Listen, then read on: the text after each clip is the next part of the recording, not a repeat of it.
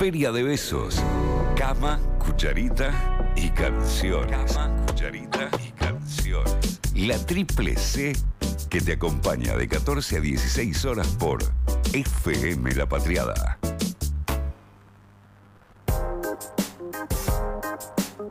Ahora sí, estamos, hemos vuelto al aire cuando Talleres y San Miguel empatan eh, por Ah, la bueno. pantalla. El informativo deportivo con Leo Gudiño. LAM. Así es, ¿no? Sí. Eh, 1122-349672, arroba Feria de Besos en el Instagram. Y ha llegado el momento de la tarde de los que más nos gusta en esta... Se lo dice a todo el mundo. Sí, mal. Se lo dijo a Diego Trerotola, me lo dice a mí, te lo dijo a vos en el picadito. Así Y no lo- se puede. sí. Te lo hizo al cholo todo el tiempo que está ahí detrás la- en la consola. Momento del Se preguntas, momento del preguntas tal vez. Gracias, Leo. Bueno, hace un montón que no hacía la columna, si no recuerdo mal. Qué vago, sonó vago. Algo pasó en el medio, no sé, creo que me enfermé, no sé. Bueno, che, eh, hubo elecciones el domingo pasado, Pauli ya Se sabe. habló de eso y habló muy bien.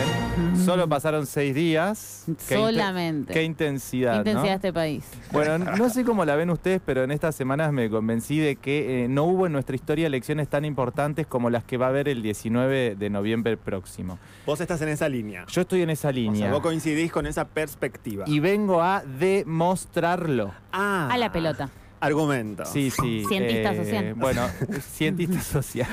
Eh, bueno, la verdad es que lo, lo hablamos mucho, ¿no? Y lo, lo escuchamos recién, Pauli lo dijo muy bien, está en disputa un modelo de país, bueno, esto es obvio, pero también un modelo de vida, de vincularse con la gente, de concebir derechos, bueno, diría hasta de subsistencia. Si no escuchen lo que Javier Milei decía en la semana, esto lo explicaba, se lo explicaba a eh, Marcelo Bonelli en el Ah. programa, bueno, para Pauli, Sí, en el programa Dos Voces. Bueno, ese es un logro estar en el balotaje. Pero no aparte, le voy a poner en estos términos. Si yo hace dos años yo no le decía, mire, escuchen, voy a, O sea, digamos, a ver. con, con nuestra fuerza naciente, la libertad avanza. Nosotros de acá a dos años vamos a estar peleando el balotaje y tratando de ser quien le ponga la tapa al ataúd del kirchnerismo. Y usted me decía, va a entrar en el balotaje, ¿dónde firmo o no? Ahí está, poniéndole la tapa al ataúd del kirchnerismo. Recu- recuerden esta frase. Yo sé que, que en la semana nos concentramos bastante en eh, diagnosticarlo a Milei y en estas semanas lo han tildado de eh, loco, de desequilibrado y no sé cuántas cosas más. Sinceramente no tengo eh, ganas de diagnosticar a alguien, además no, no podría, eh, la gran mayoría no podríamos, pero sí prefiero pensarlo desde la política y sus propuestas. Y recién escucharon la metáfora de Milei.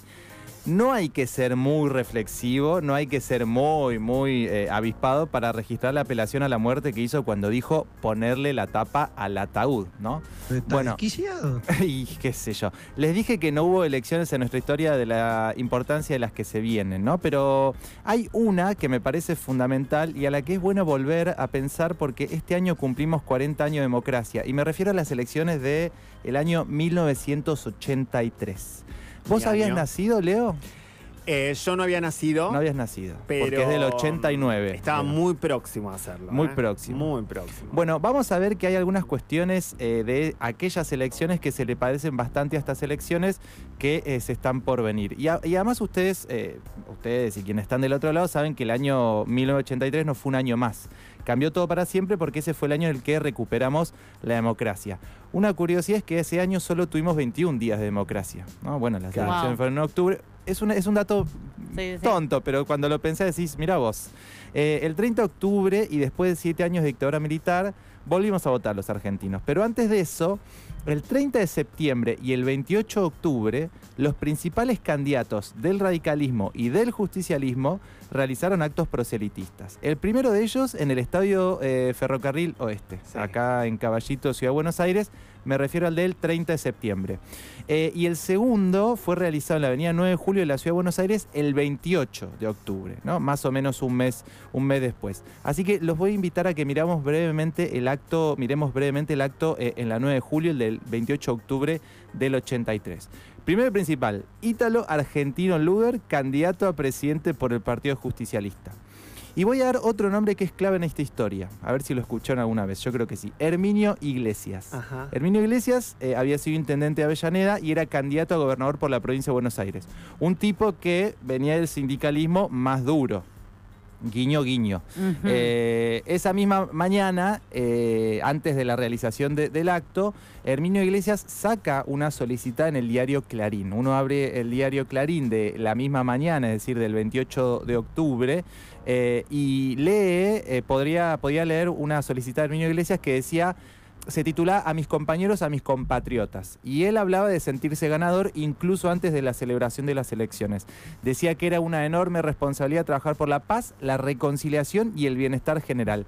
Y agregaba esto que eh, cito, porque nos interesa un país de unidad nacional, un país bien argentino donde todos puedan sentirse realizados. Subrayo esto. En una parte hace referencia al, his- al histórico abrazo de Perón y Balbín, diciendo, si ellos pudieron un día abrazarse, ¿por qué no vamos a hacer lo mismo nosotros? Uy, qué cruel. Ahora, un tono de armonía, un tono conciliatorio, ¿no? Diría más, un tono necesario después de siete años de dictadura militar. Pero si eso pasaba a la mañana, a la noche, en el acto que se realizó el 9 de julio, pasó otra cosa. Y les paso a describir qué es lo que pasó. Imagínense la 9 de julio, Sí. un millón y pico de personas. Pobladísima. Pobladísima. Termina eh, eh, en el, digamos, estaba Ítalo Argentino Luder en el acto. Imagínense que no estaba solo él hablando, sino que había un montón de personas, todo muy desprolijo.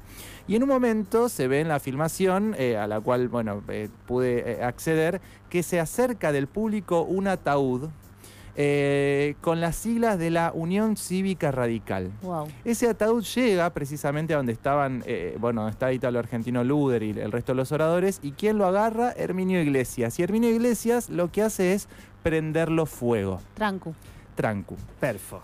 Una perfo, pero una perfo, un gesto dolorosísimo Sí. después de siete años de dictadura militar. Yo pude hablar con algunas eh, militantes eh, peronistas en aquel momento que además vieron de cerca ese, ese momento, ese gesto, porque vos si estabas cerca seguramente lo podías apreciar, pero si había un millón de personas y estabas muy lejos era imposible verlo. Bueno, estas personas me comentaron que no vieron con buenos ojos este, este, no, no, no había ni pantalla gigante ni nada por el estilo. La verdad que no fue bien tomado por estos, por estas mujeres que me contaron que cuando lo vieron, de hecho, eh, se pusieron mal por tantos años de dictadura y además no querían ver eso. Era una Argentina que ya había terminado, que querían terminar. Eh, y incluso una, una de estas mujeres me cuenta que siempre va a recordar a un muchachito, según me dijo ella, que eh, viendo eso se arrodilla y se pone a llorar después de ver que estaban prendiendo fuego ese, ese, ese féretro. La verdad es que las elecciones, eh, el peronismo en el 83 no las pierde por ese gesto, porque uno rápidamente podría decir es culpa de Herminio Iglesias y por. Bueno, no. Primero y principal, digamos, digamos dos cosas. La primera es. eh, no era el 2023, entonces no todo salía por Twitter, no todo era inmediato. Mm. Y de hecho, el, esto fue el 28 de octubre. El 29 fue sábado.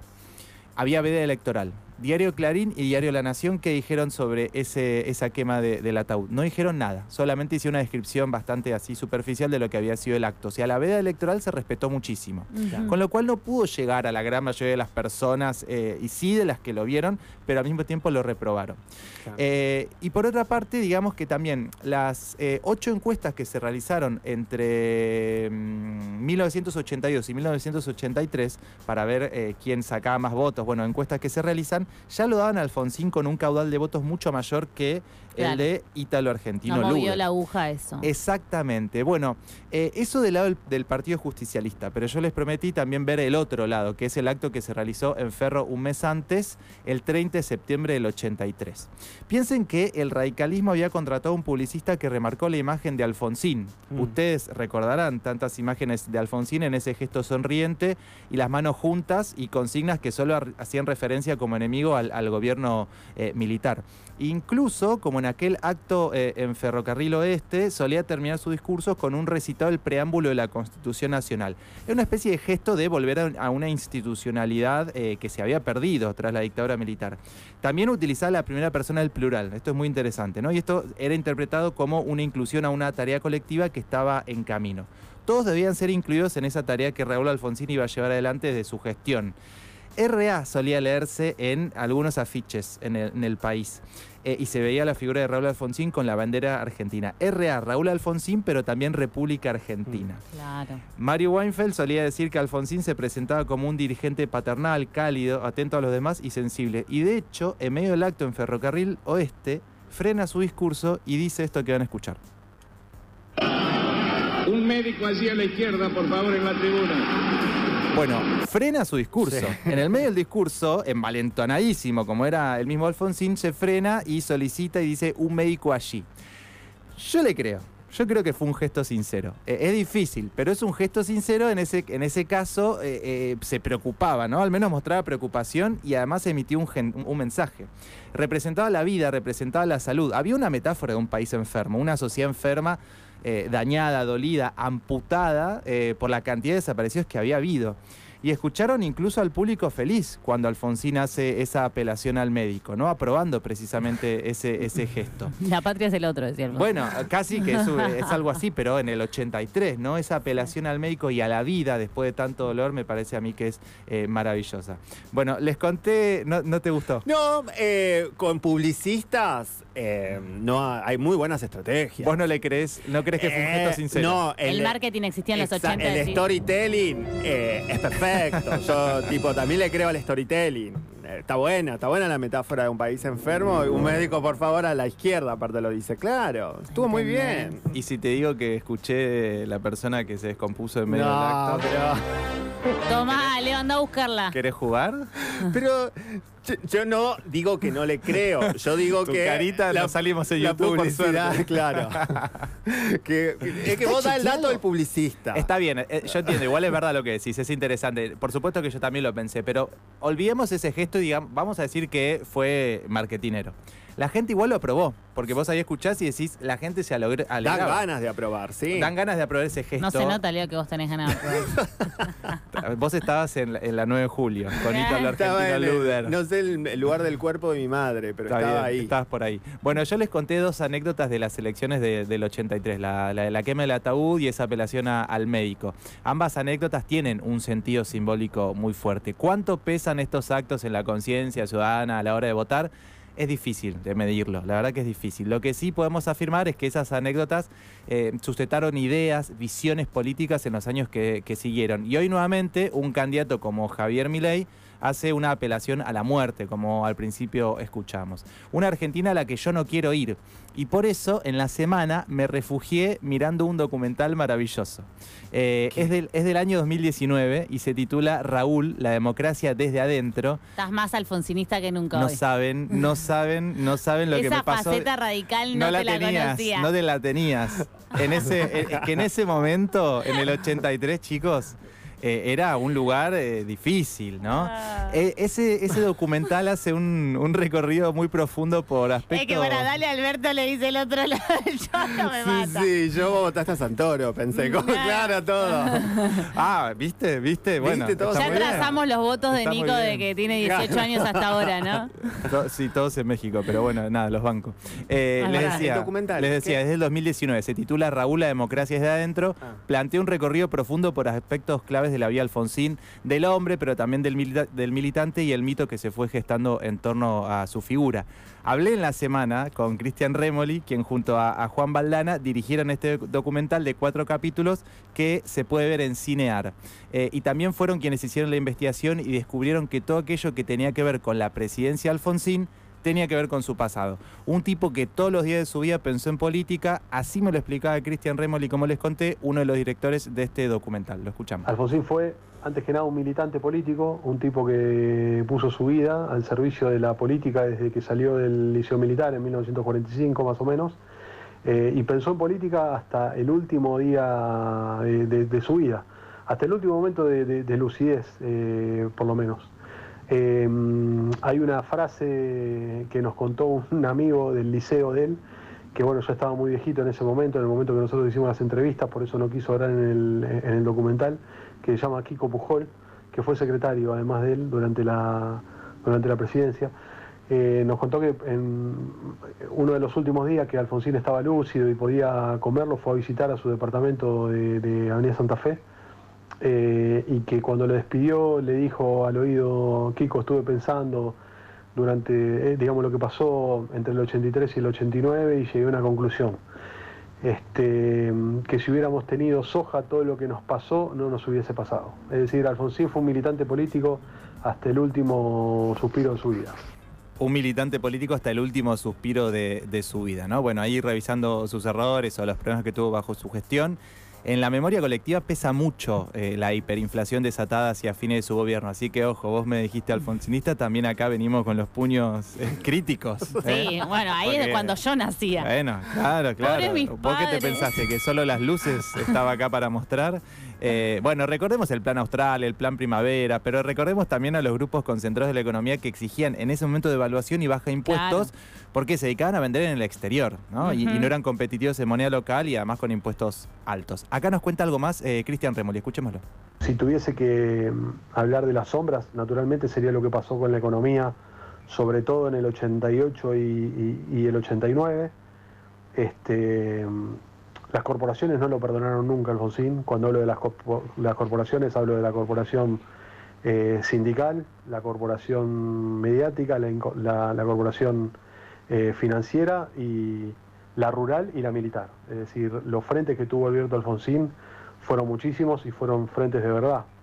Eh, no fueron balas de fogueo. Es decir, Alfonsín enfrentó a estos actores, eh, tal vez equivocándose, ¿no? Como, como, como estrategia política, enfrentarlos todos juntos durante ese momento.